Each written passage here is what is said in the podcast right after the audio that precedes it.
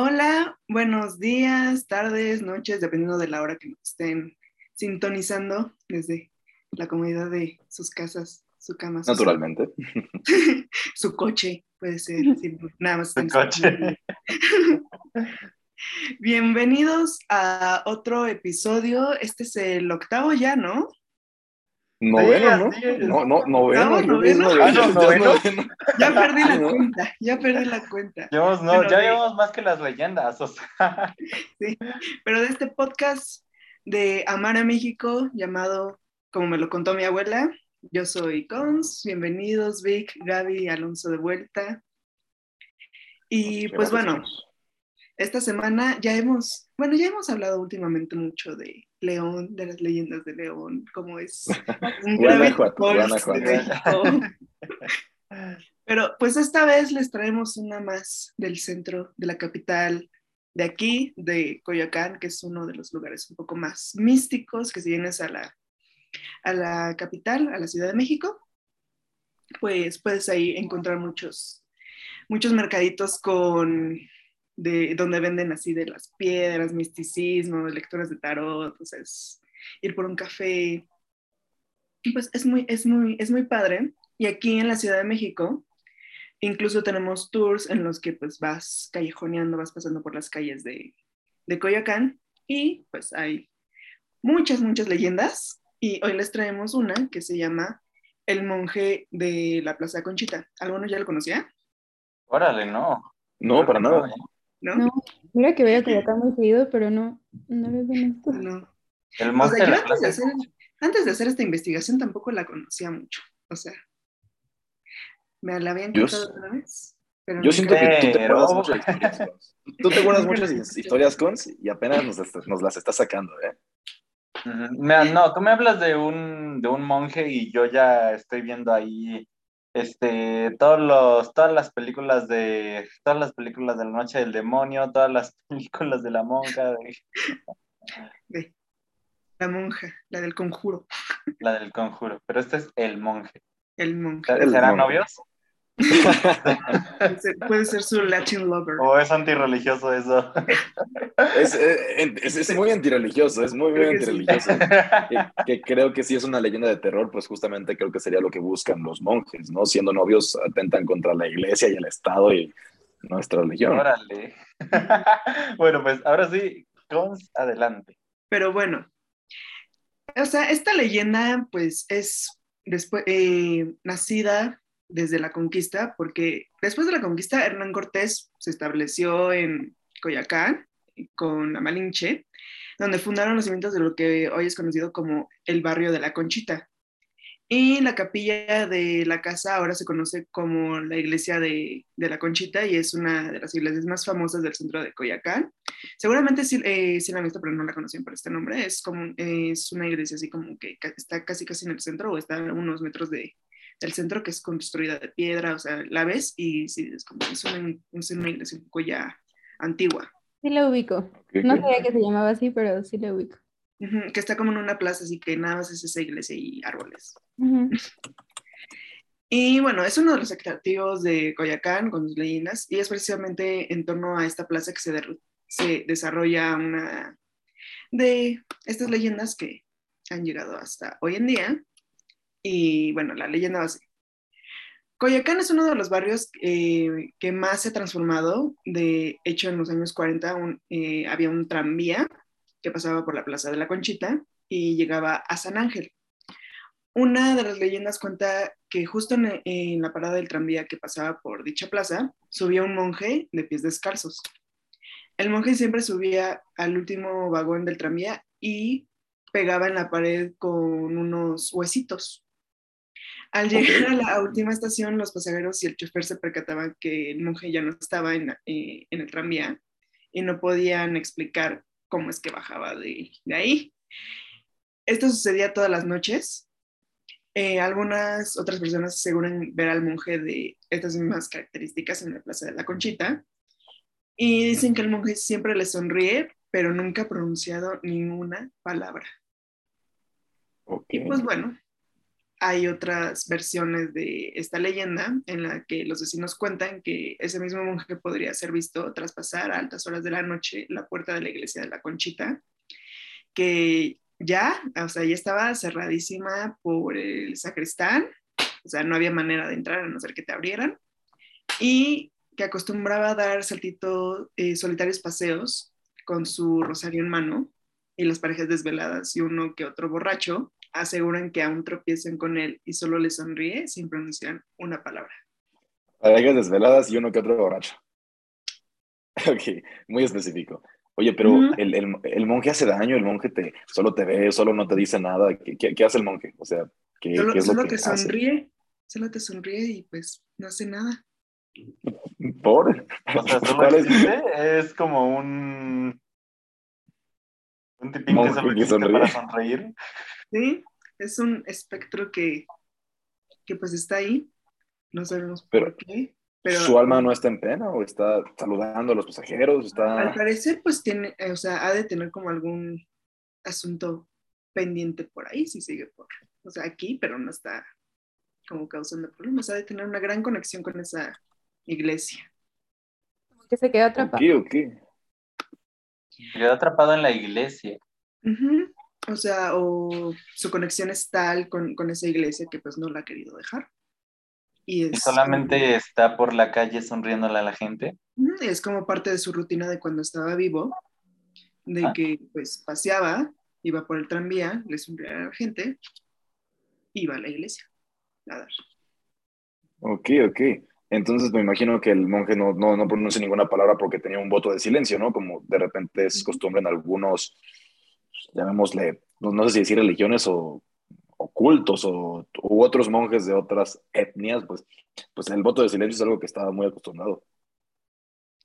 Incluso algunos espíritus no, pues no pronuncian palabras, o sea, es como lo raro que, que hablen como, o sea, como, como la, la llorona, de que, pero que en realidad no, no dice mucho, nada más dice, ay, mi sí. Órale, qué interesante, ¿eh? Y sobre todo pensar que es como, ajá, un espíritu este, terrenal que al final del día, pues no se comporta como, como estamos acostumbrados, ¿sabes? O sea, creo que eso es, creo que eso es como lo más tétrico de la historia, que únicamente existe, sonríe y no hace nada. Sí, Pero tú sigues Sí, esperando justo. como que, que haga algo que de repente digas así como de, de repente poseyó al otro monje nuevo que había llegado algo por el estilo, pero no.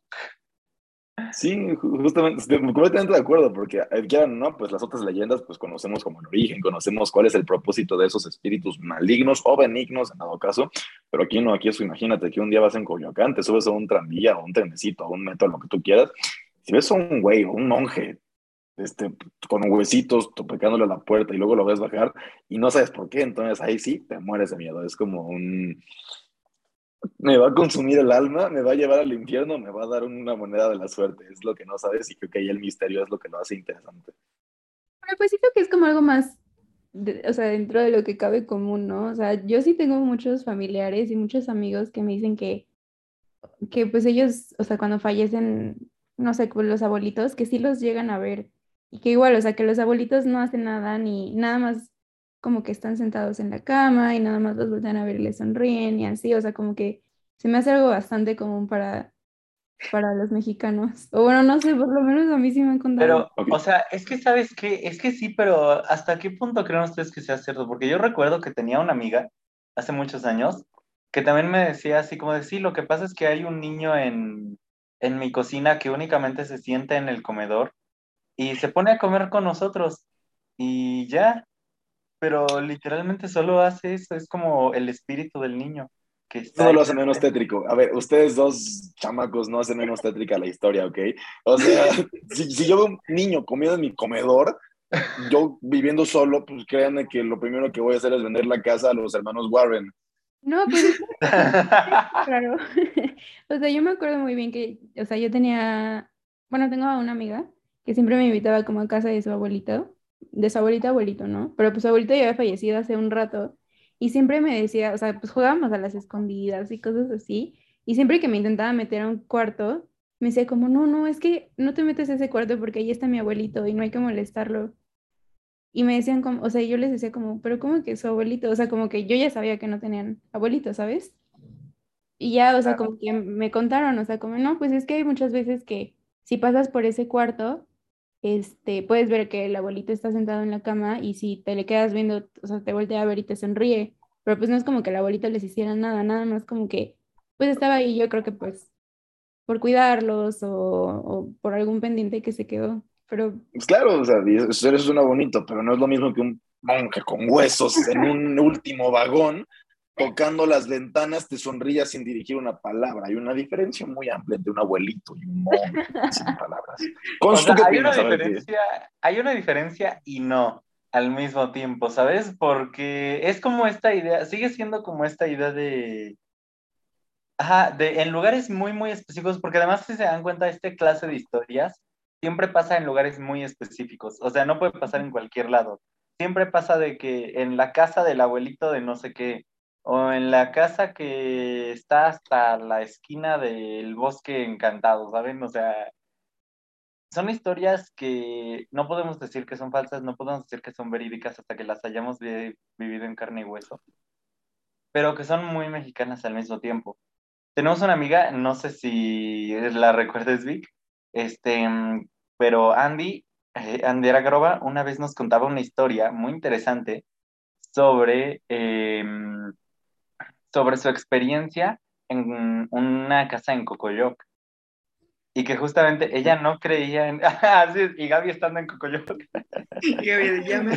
teniendo su casa en Cocoyoc, no, sí, pero justamente lo que ella nos comentaba es que ella no creía en fantasmas, no creía en seres paranormales, hasta que un día, en justamente un baño de la casa, comienza. Se le apareció Gaby. También creería en fantasmas. Comienza a escuchar cómo le empiezan a tocar la puerta. ¿Sabes? Y así, y ella sale y pregunta, oye, ¿me tocaste la puerta a su amiga? Y le dice, ah, no, es que de repente hay un niño que duerme en el baño. Y es como de, ah, qué pedo. pues qué chido, o sea, de verdad, qué padre, o sea. Pero son esta clase, pero si te fijas, son esta clase de mm, entes que no te hacen nada, pero que te cagas de miedo porque sabes que existen, ¿sabes? Cons, ¿tú qué opinas? ¿Tú qué opinas, Cons? no, te he escuchado en un ratito.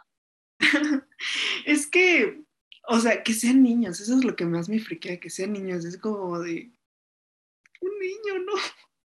Pero es que yo creo que sí es en parte lo, como lo que están diciendo, es como o sea, hay una diferencia entre espíritus que sabemos que como que si te los encuentras te, pues, te puede pasar algo como, como la llorona. Pero, o sea, de que si eres un niño, pues mejor corre, corre a tu casa. Pero pues, o sea, tipo este del o sea, sí, como, si, te sacas un buen de onda, o sea, con cualquier espíritu es como, pues sí, pues sí. Sí. Yo creo que Vic ya está cagado de miedo, ¿eh? Sí, ya, sí. Ya, ya, no, ya no quiere escuchar estas historias. Pero, o sea, finalmente es que hay veces que, pues sí, o sea, dices como de, ah, pues, pues normal. O sea, la primera vez, o sea, sí dices como de, ¿qué onda? Como, o sea, con este del de, niño que contaba Gaby del, del cereal y así, es como, o sea, o era Alonso. Pero, Alonso. Alonso. Y, y lo del abuelito, o sea, así como que sí te friqueas. O sea, cuando mi abuelita falleció, o sea, yo sé que fue en un sueño, porque era de noche. Pero. Pero, o sea, sí se me apareció en el sueño y es como parte de esto también de. de como.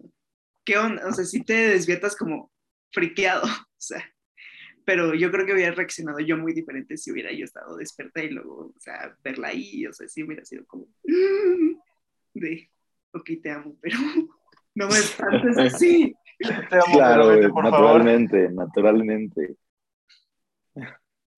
Ok, este, pues miren, yo, yo realmente no, no, sé qué tienen ustedes dos, Alonso y Gaby, pero de verdad, si ustedes ven espíritus y están tranquilos con eso, la neta creo que deben considerar muy bien ir con un exorcista.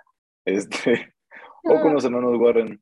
Y con, me alegra saber que tú estás del lado del bien y de las cosas que son pacíficas. Víctor, entonces no quieres ir a esa, a esa plaza, a ese tranvía a buscar al monje? O sea, sí, pero yo me voy con mi kit de supervivencia. Pues ya estoy Muy bien. Se va con su repelente de fantasmas. y así. No, pero es que, a ver, o sea, siento que es diferente, porque, pues, o sea, si sabes que son como, o sea, como dice Alonso, o sea, entes que no hacen nada, o sea, yo no, no vería como por qué no puedes coexistir con ellos, ¿sabes? Ay, sí, tú ve y pregúntales, tú ve y pregúntales. A ver, yo nunca vi al abuelito de, de mi amiga, pero, o sea, pues estaba ahí, o sea, y a la fecha, de hecho ahorita están vendiendo la casa y dicen como, ay, pero se va a quedar el abuelito. O sea, es súper normal para ellos. Súper, súper normal. Entonces, la próxima vez que veamos un ente de dudosa procedencia, tú ve y pregúntale, ¿qué onda? Oye, ¿cómo estás? ¿Eres bueno o malo? Algo. Oye, Pues sí, ni modo, así me va a tocar. pues bueno. Vamos, si nos encontramos un fantasma en nuestras casas, vamos a traer a Gaby de que Gaby le diga como amablemente, de, oye, nos estás No, y jodiendo". peor, peor, ella ¿Por se nos aparecería de fantasma. Ella se nos aparecería como fantasma, estaría peor tantito. Ay, no sé, ella se me aparece como fantasma, se voy y le doy un abrazo. Ay, y de repente te come. Te arranca la cabeza. No, no lo No, dudo. ¿sabes cómo yo creo que tiene que ser esta cosa? Tiene que ser como Ghost Story, yo me imagino, porque tú piensas, es que es una persona que está, este, mm, ¿cómo se dice? Eh, plantada en una casa, ¿saben? O sea, imagínense que ustedes se mueren y se quedan, de que ahora sí toda la vida hasta el final del tiempo en esa casa. No creo que sea como una condena de, ah, sí, ahora vas a quedarte aquí hasta el final de los tiempos. Siento que tiene que haber algo más, ¿saben? Porque también Muy tiene bien, que ser medio triste en caso de ser un espíritu quedarse únicamente ahí. Me imagino que deben de tener también como su propia percepción del tiempo, distinta a la nuestra, ¿saben? Claro, Y y eso Sí. es muy interesante. pues, no creo que siempre estén ahí, o sea, probablemente como que nada más lleguen a Bueno. visitar o algo así. Sí, porque ellos pueden estar en Las Vegas, en Nueva York, eh, pues, lugares de vacaciones. Pero sí. Pues bueno, en conclusión, en conclusión, si tienen amigos que ven fantasmas, de verdad cuestionen sus amistades. Este, y, Encuentren nuevos amigos. Pregunten nuevos amigos y procuren, procuren, procuren de verdad no hablar con fantasmas de dudosa procedencia. Y es mi recomendación personal como alguien que viene directamente de Guanajuato. Alguien, ¿Cuáles son sus recomendaciones y conclusiones, amigos? Empezando con Cons. Pues mi recomendación es que no, no dejen asuntos pendientes con, con sus seres queridos. Mira, muy buena. Espera, espera. Luego, eso es lo que puede hacer que ellos se queden y te aparezcan como fantasmas, así que mientras no tengas asuntos pendientes, pues puedes ayudar un poco en eso. En, ese- en ese caso, eh, de todos modos, o sea, hay que tener un poco de, de, de miedo si te encuentras un fantasma, porque pues no todos son buenos. Sí. pero, pues, ya Sí. que lo este que es bueno, pues, está bien. O Ya que sea, viste que no nada. ser. Es, es como los perros. O sea, tienes que tener cuidado con los tipos de perros que te encuentras, porque hay perros que se te van a lanzar a morder y hay perros que no hacen nada, que se quedan ahí contigo. Tienes que ir midiendo las aguas. Pero le preguntas al dueño y los fantasmas no tienen dueño. Pero a ver, Alonso, ¿cuál No, es tu es que conclusión entonces? callejeros, no, sa- no sabes si, si, si, te- si esos te van a lanzar o pues nada más van a pasar. y- Pero, Bueno. mi conclusión es que este, no dejen de no dejen de seguir pasando estos grandes imaginarios que sigue creando nuestra cultura cada vez más. Que, y que no se pierdan el próximo episodio del podcast de Amar a México porque vamos a ir directamente a una aventura a Coyoacán a buscar al monje que les contamos en esta historia. ¿No es cierto? Sí. Sí. Sí. Vamos a grabar un blog y vamos a ver cómo, cómo Víctor sale corriendo. Sí, sí, como Scooby-Doo, como Scooby-Doo. Como Scooby-Doo. ¿Y ah. cuál es tu conclusión, Gaby? Eh, pues mi conclusión es que, No espanten a sus hijos, a decir.